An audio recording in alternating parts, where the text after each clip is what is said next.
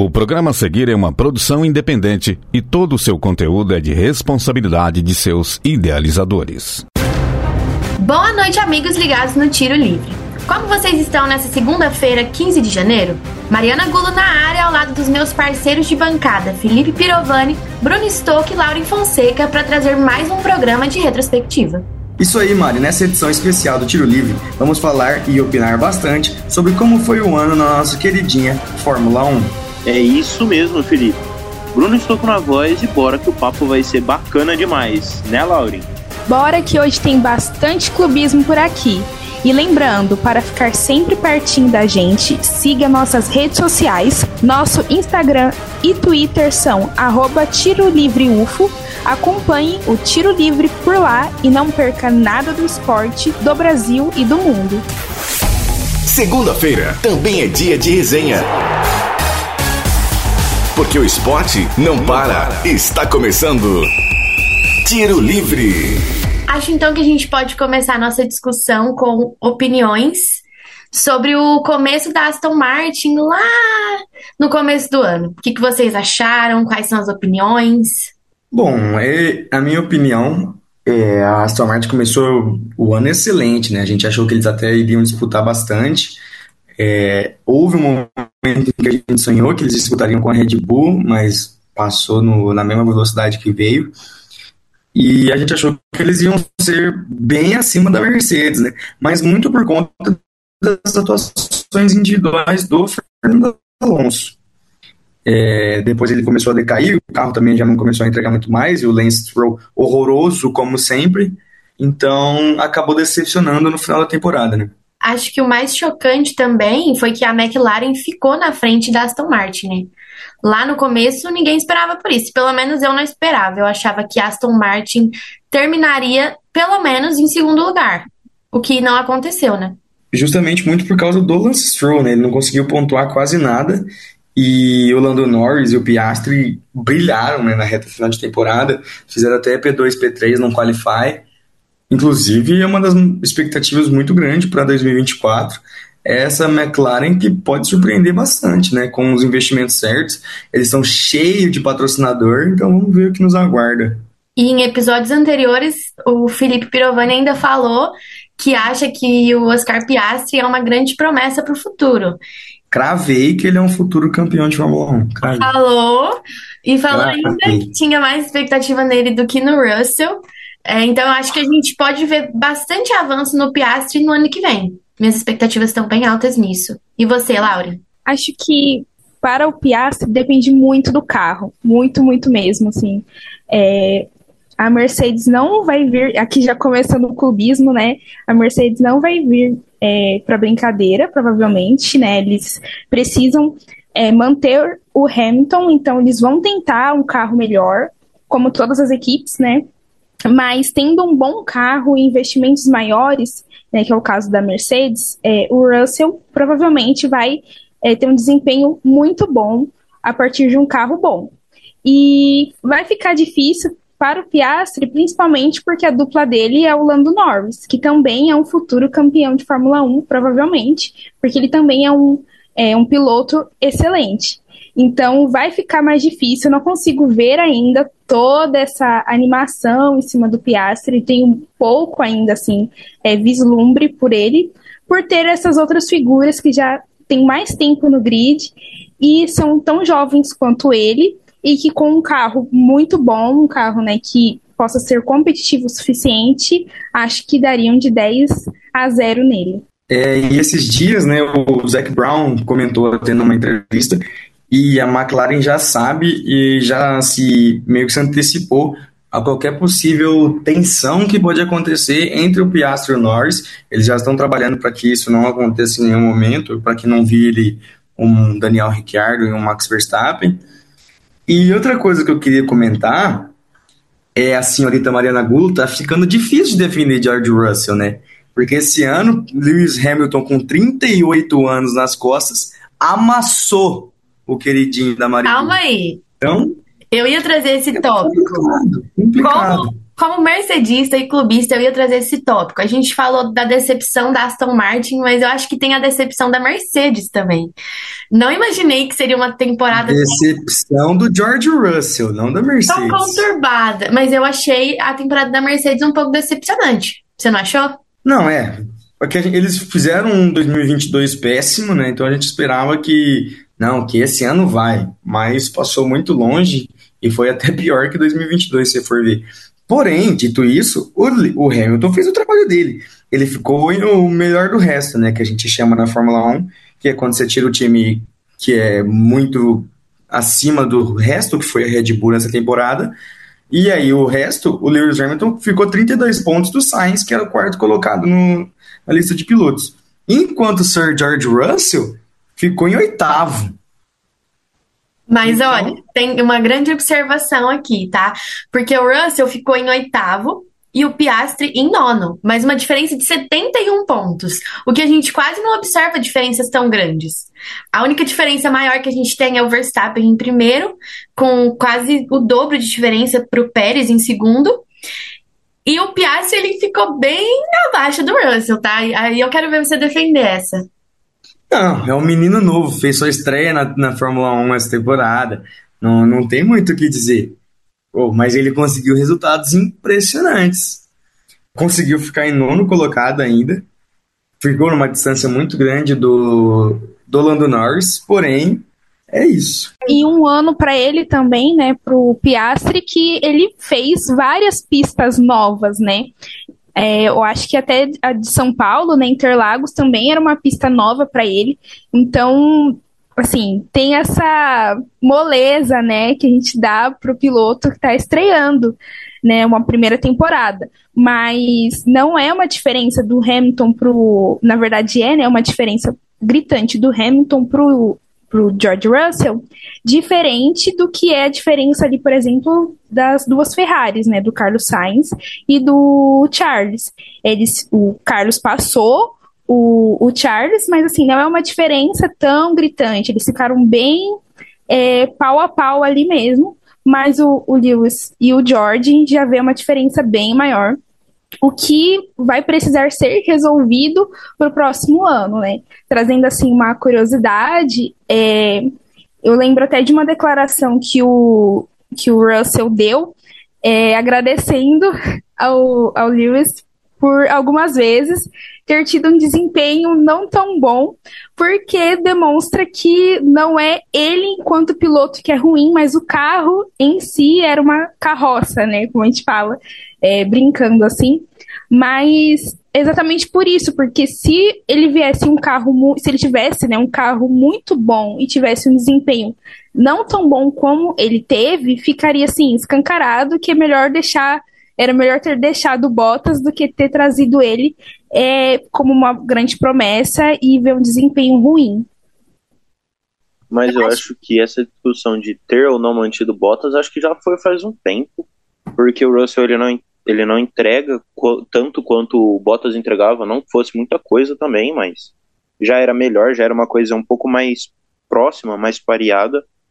Tanto é que tinha uma certa discussão, né? Agora, em algum tempo houve, sei lá, Bottas está disputando com o Hamilton, nunca de pontos quando a Mercedes dominava, mas agora não tem isso, não existe o Russell disputar com o Hamilton nunca. É difícil você ver uma corrida, ou sei lá, teve duas na temporada que o Russell ficou na frente do Hamilton, sem contar abandono, esse tipo de situação inusitada, né? Então, assim, eu acho que é, o Russell ele tá puxando muito para baixo um negócio que já não tá para cima. Ele tá conseguindo, sim, deixar o calvo ainda mais careca, sabe? É um negócio, coisa de doido mesmo que o Russell tá fazendo. Agora, as outras equipes eu acho que elas são bem pareadas. O, o Norris ficar na frente de uma Ferrari mostra que ele tem sim muita qualidade, que vai, vai copar em algum momento aí, né? Precisa de um carro para isso, mas assim que tiver, o título vai ser do homem, não tem jeito, né? Gente, eu tô muito ofendida com todo mundo é, ofendendo George Russell e eu, eu vou ter que defender ele. A grande questão do George Russell, eu ainda acho que é o carro. Ai, mas o Lewis, que não sei o que. Gente, é o Lewis. Se ele pegar o carro da Haas, ele vai conseguir. Mas a gente viu o que o Russell fez na Williams. Então, acho que isso mostra muito do potencial dele. Assim como o, o Bruno falou do Leclerc e de ter uma McLaren na frente do Leclerc, eu acho também que o Leclerc ele foi muito queimado pela própria Ferrari. Então eu acho que aí não chega a ser a questão da gente falar dos, do talento dos pilotos, mas sim das equipes, eu acho. A, a Ferrari, que a gente falou aqui um milhão de vezes, que teve uma estratégia horrível. E apesar disso, o Carlos Sainz ainda conseguiu pegar o quarto lugar, mas ainda assim, eles tentaram pegar o Leclerc como favorito. Não rolou, não deu certo. O Sainz viu a oportunidade e passou, mas eu acho que o problema aqui que a gente tem mais em questão são as equipes e não os pilotos em si, porque a gente tem, por exemplo, Sérgio Pérez em segundo lugar com a Red Bull, um piloto extremamente mediano, de 0 a 10 eu daria um 4, 5 para ele. Só que ele pegou segundo lugar por conta do carro e da equipe que ele tem. Assim como a gente tem o Verstappen em primeiro, que é um, um baita piloto, e pegou primeiro com um absurdo de pontos, porque ele tá numa, na melhor equipe hoje em dia. Então acho que às vezes é um sonho muito tópico, mas se um dia George Russell for para a Red Bull e a Red Bull manter o que ela está mantendo agora, a gente pode sim estar falando de um futuro campeão. Não, o problema é que, sendo advogado do diabo agora, vai. O Leclerc e o Russell, acho que os dois sofrem do, do mesmo problema que foi. Eles chegaram nas equipes grandes com muita expectativa. Por exemplo, quando o Leclerc, Leclerc sai da Sauber e vai para a Ferrari, o nego já tinha ele como o cara, tá ligado? Ele nunca foi uma dúvida, tanto que essa temporada ele foi tido como favorito pela própria Ferrari, mas por muito. A Ferrari deixou o Sainz de lado, não foi uma, não foi duas, não foi três vezes. É... Com isso, quando ele não entrega tanto quanto o próprio companheiro, você já começa a duvidar do cara. A mesma coisa é o George Russell. Por tanto que ele batia no Kubica, na Williams, ele chega na, na Mercedes, um Hamilton já em fim de carreira, com 37 para 38 anos e ele não consegue se aproximar do cara, a gente começa a ter dúvidas. Mas numa, a dúvida é do quanto ele vai conseguir chegar na Fórmula 1 durante a carreira. Porém, entretudo e todavia, não há dúvidas de que o, o tanto Leclerc quanto Russell sejam assim pilotos que vão ser inesquecíveis na, na história da Fórmula 1. Acho que a gente pode falar também de Fernando Alonso, que ficou com a mesma quantidade de pontos que o Carlos Sainz, pegou quinto lugar, e que a gente cogitou lá no começo como um dos possíveis concorrentes do Verstappen. O que não aconteceu, né? Ele não teve concorrente algum, ele foi campeão tranquilo. Mas aí a gente volta naquilo da Aston Martin. Fernando Alonso tinha potencial para competir lado a lado com Max Verstappen? O que, que vocês acham? Não, de jeito nenhum. Ninguém. Essa, essa temporada a Red Bull foi muito acima. E isso cai muito no Pérez. Tipo assim, o tanto que o Pérez correu mal nessa temporada é um absurdo. Tanto que tem conversas de que no meio da temporada que vem, se ele não melhorar muito o seu desempenho, ele perde o assento para o Daniel Ricciardo. Meu sonho. Eu queria muito é, o Ricardo na Red Bull de novo. Então, tipo assim, o que o Alonso fez com essa Aston Martin nesse ano foi coisa de louco. É, eu, o Alonso é um, é um dos pilotos, melhores pilotos da história. Talvez a, as vitórias e os títulos dele não falem tanto, porque ele tem dois títulos e 32 vitórias, se eu não me engano. E com certeza ele poderia ter muito mais, muito mais. Se ele tivesse tido um pouco mais de sorte na carreira, tivesse tomado algumas decisões melhores na carreira, era para ele ter muito mais vitórias, muito mais títulos. É, ele pegou uma época complicada também, né? Começo da carreira ele disputou com o Schumacher, depois disputou com o Hamilton, aí pegou o Vettel, enfim, o Alonso sempre foi muito difícil.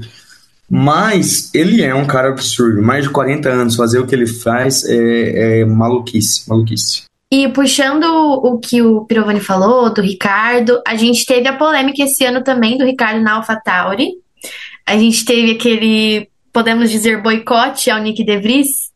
Esse foi polêmico e foi uma coisa que o nosso querido Pirovani cravou no, no episódio, né? Opiniões. Isso tem que ser dito, isso tem que ser dito. Eu falei que ele ia rodar no meio da temporada e ele rodou. E me criticaram. Tudo tique-tica. Me criticaram, falaram que não, e eu falei, a Red Bull já fez isso com o Gasly, vai fazer de novo. Mas o, a história toda do Nick DeVry na AlphaTauri, eu já acho errado. Primeiro, a AlphaTauri, AlphaTauri que, inclusive, em revelações, em 2024 não vai mais ser Alpha, AlphaTauri.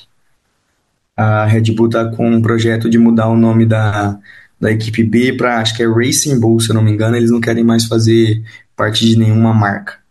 Mas enfim a, a AlphaTauri barra Toro Rosso sempre serviu para a Red Bull desenvolver seus pilotos mais jovens. Sainz saiu da AlphaTauri, é, da Toro Rosso, né? Verstappen saiu da Toro Rosso, Vettel saiu, é, correu na Toro Rosso um tempo.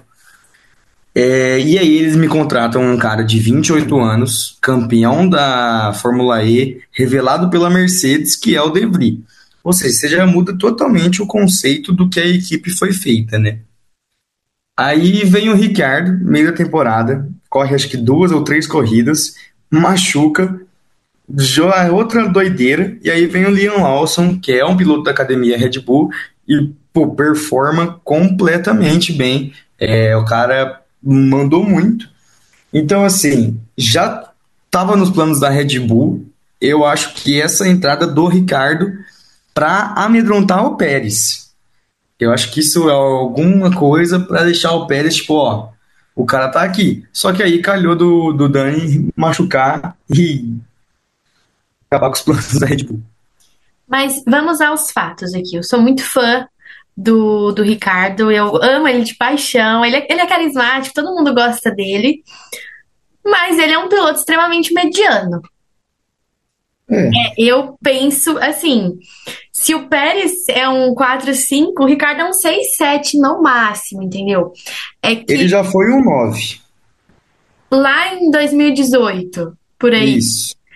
É, hoje em dia eu acho que também daqui a pouco já tá na hora dele ir parando, entendeu? É outro assunto bem legal da gente trazer, que igual a gente já falou em outros episódios, a gente tá vendo o fim de uma geração. Então, Ricardo, Hamilton, Alonso. O Vettel que já aposentou. O Vettel que aposentou ano passado foi muito triste. Então, assim, acho que tá na hora do Ricardo. Não agora, mas acho que ele poderia correr ano que vem, talvez pela Red Bull, e talvez 2025. Mas acho que mais que isso, ele não vai conseguir conquistar muita coisa, até porque o Verstappen vai fazer história, ele já tá fazendo história. Mas acho que também não. Sim, a gente vê a gente quer ele na Red Bull, mas porque ele é um querido. Eu penso que, assim, a Red Bull, ela tá muito ruim de segundo pilotos. Eles não têm uma saída, assim, alguém que vá realmente auxiliar quem não precisa de auxílio nenhum, que é o Max, né? Porque ele sozinho, a gente viu essas últimas temporadas, ele dá conta disso muito mais. Mas assim, para segurar é, o Hamilton, para segurar outros primeiros pilotos de outras equipes, eles precisam de um segundo piloto muito bom, tão bom quanto o Max, e eles não têm. Então, assim, é, toda a trajetória que eu vi do, do Daniel é, na McLaren, outras equipes que ele veio, né, passando depois que ele saiu da Red Bull, não tem nada assim, nossa, que legal. Tem uma vitória na McLaren, mas depois todo um caos. E aí ele meio que tira uma férias para se entender, para se procurar enquanto piloto, e é chamado às pressas, aí machuca a mão, então não tem muito um caminho assim para ele. Né? A Red Bull está realmente ruim de segundo piloto.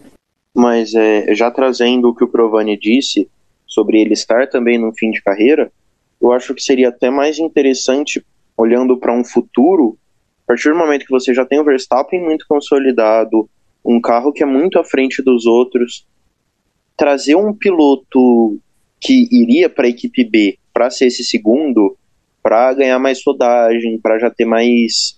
Não trazer essa coisa da experiência, porque já não é necessário. Como a Lauren mesmo disse, o Verstappen não precisa de auxílio, né? Ele consegue fazer as coisas por ele mesmo.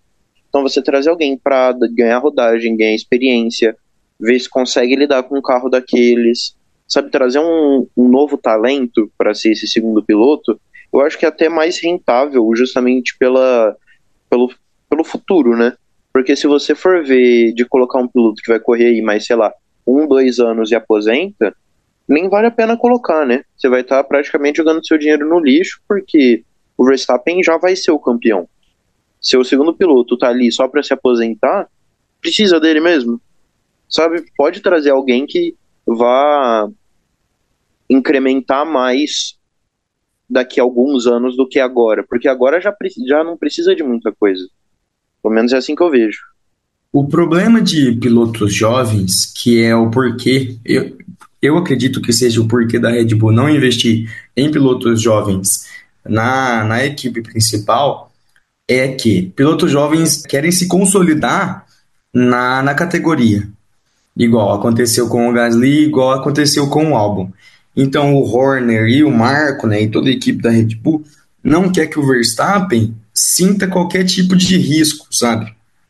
Então por isso que quando começa a sair alguma faísca entre, por exemplo, um piloto jovem e o Verstappen, eles já cortam o piloto na hora, como aconteceu com o Gasly, como aconteceu com o Albon, como aconteceu com o Kvyat.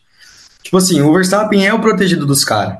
Então você precisa desse cara que talvez seja um pouco mais experiente, igual o Pérez. O Pérez para Red Bull é porque assim, essa temporada ele foi muito abaixo e ofereceu riscos necessários para Red Bull. Mas a, o Pérez é um cara excepcional para a Red Bull, porque ele não reclama de, de ter que deixar a, o Verstappen passar, ele defende para o Verstappen ganhar a corrida.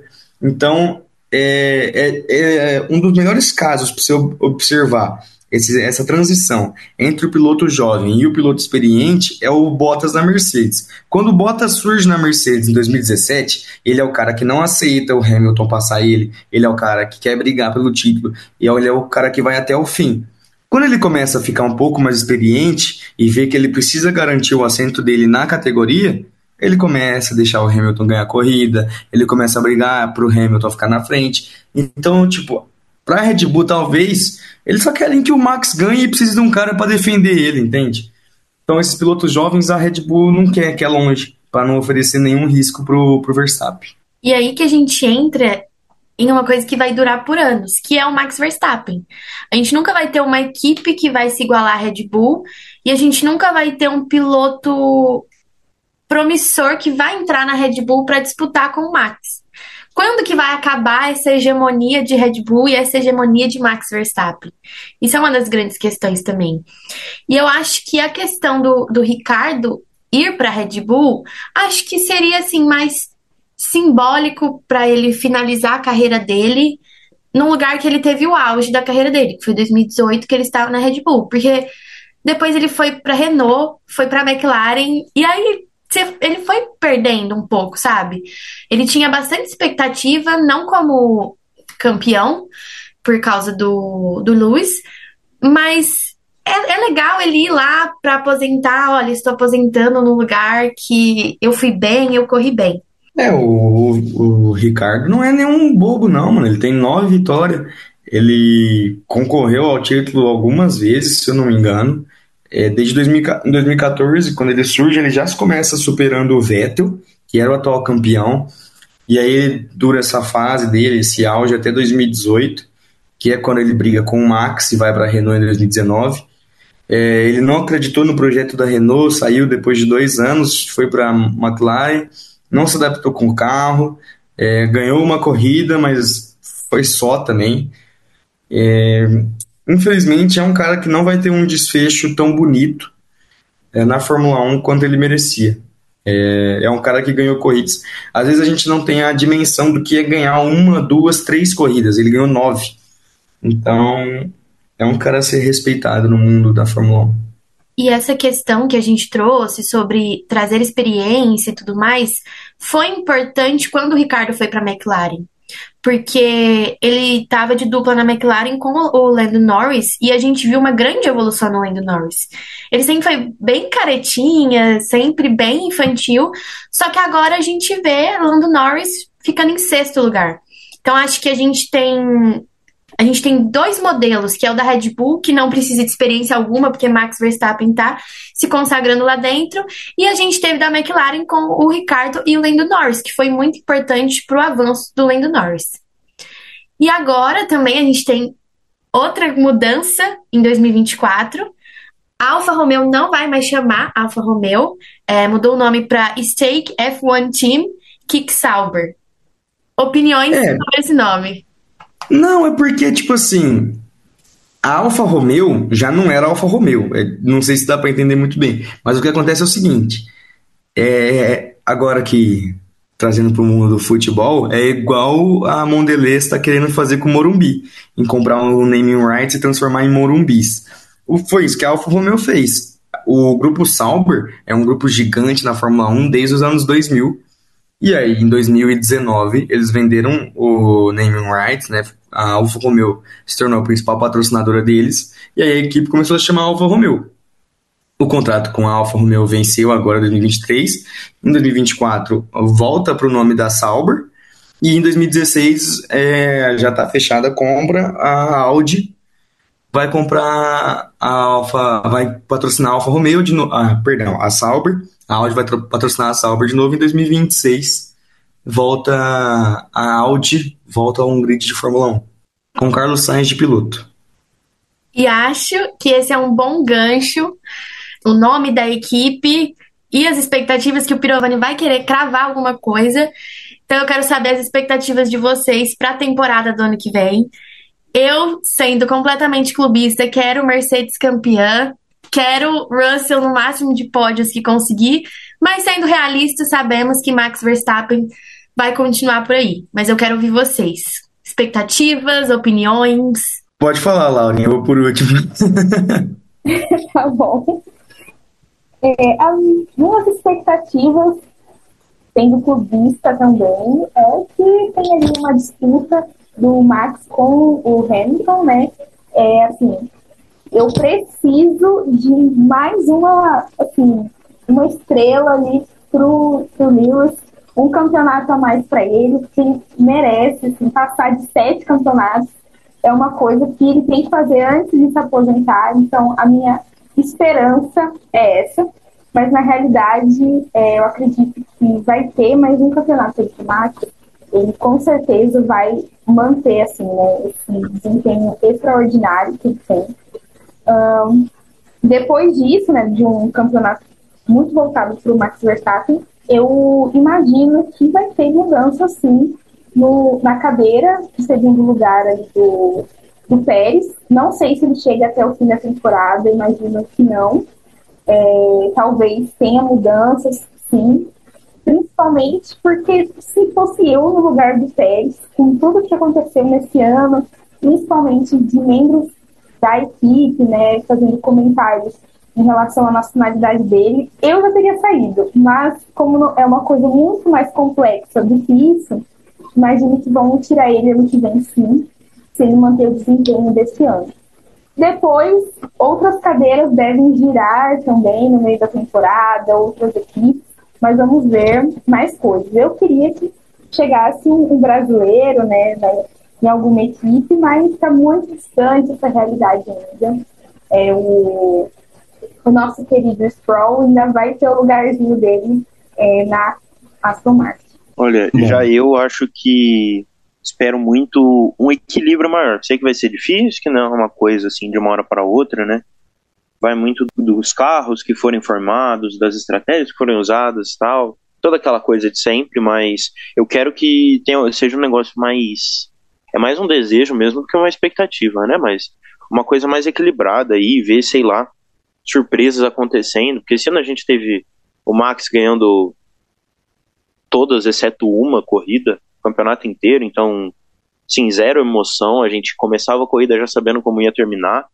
Então, sei lá, uma coisa diferente já ia ser sensacional. Por mim, eu via os novos pilotos dominando aí, né? Via galera nova chegando para já comer cabeça de veterano, mas sei que não é o que vai acontecer. E espero aí que o Drugo consiga finalmente, se tudo der certo, engatar de vez para entrar como um dos pilotos é, fixos da Fórmula 1, né? Tomara que dê certo. Bom, é, algumas ponderações a fazer. A Honda, né, tem, anda tendo conversas com a Aston Martin para fornecer os motores Ou seja, a gente pode ver uma melhora muito grande na Aston Martin ano que vem. Porém, o que eu gostaria de cravar aqui é que em 2024 a Alpine vem para disputar vitórias. A Mercedes, infelizmente, vai decepcionar de novo. Lançaram o vídeo hoje do motor do W15, parece o Acelo que eu trabalho aqui, horroroso. E a Alpine vem para disputar vitórias ano que vem. Cravei, cravei, cravado. Eu não vou duvidar de nada. Só deixo minha indignação aqui, mas o Piro Pirovani ele acerta várias coisas, isso que é pior. Tá cravado. Alpine. Não, pode, pode aqui, ó. Eu vou fazer uma bandeira, um momento dessa, desse áudio. Gasly e Ocon vão disputar vitórias no ano que vem. Tomara, eu gosto do Ocon, ele é um querido, então assim, eu ficaria feliz por ele, mas realmente o próximo carro da Mercedes não traz muitas, né, muitas sensações boas. É isso, pessoal. Você ouviu a edição especial do Tiro Livre de 15 de janeiro. Essa resenha bacana que fizemos do ano do automobilismo. Para sugestões e dúvidas, mande mensagem no Instagram do programa, arroba Tiro Livre UFO. Aproveite e curta a página da Rádio Universitária FM no Facebook e no Instagram. Além disso, dá uma força pra gente e siga o programa por lá. Novamente, arroba Tiro Livre UFO. E fique atento às próximas edições, semanalmente, nas segundas-feiras, às 8 horas da noite. Vale ressaltar que todos os nossos programas estão disponíveis no nosso Spotify. Também no Spotify, fique de olho nos nossos podcasts. É só procurar Tiro Livre nos tocadores de música que por lá falamos de tudo, desde NBA até Champions League. Sempre lembrando que o Tiro Livre é uma iniciativa da PROAI, Pró-Reitoria de Assistência Estudantil da UF. Caso você esteja andando pelos campi da UFO e notar alguma movimentação estranha, entre em contato com o WhatsApp da UFO Seguro. 34 999 96 4597. Repetindo, 34 999 96 4597. Essa edição foi produzida e apresentada por Bruno Stocco, Felipe Pirovani, Lauren Fonseca e Mariana Gulo. Edição de Benício Batista, revisão de Vanessa Matos e apoio técnico de Edinho Borges e Mária Azevedo. Semana que vem estamos novamente por aqui. Muito obrigado pela audiência de sempre e forte abraço a todos. É isso aí, né? McLaren campeão que vem, Alpine segundo, printem e me cobrem. Ficamos por aqui e tô ansiosa para a temporada 2024. Cravem nossas expectativas que a gente volta já já. Bora todo mundo assistir daqui a alguns dias Drive to Survivor. e é isso. Beijão, pessoal. Universitária apresentou Tiro Livre. O conteúdo que você ouviu é de uma produção independente, sendo assim de inteira responsabilidade de seus idealizadores.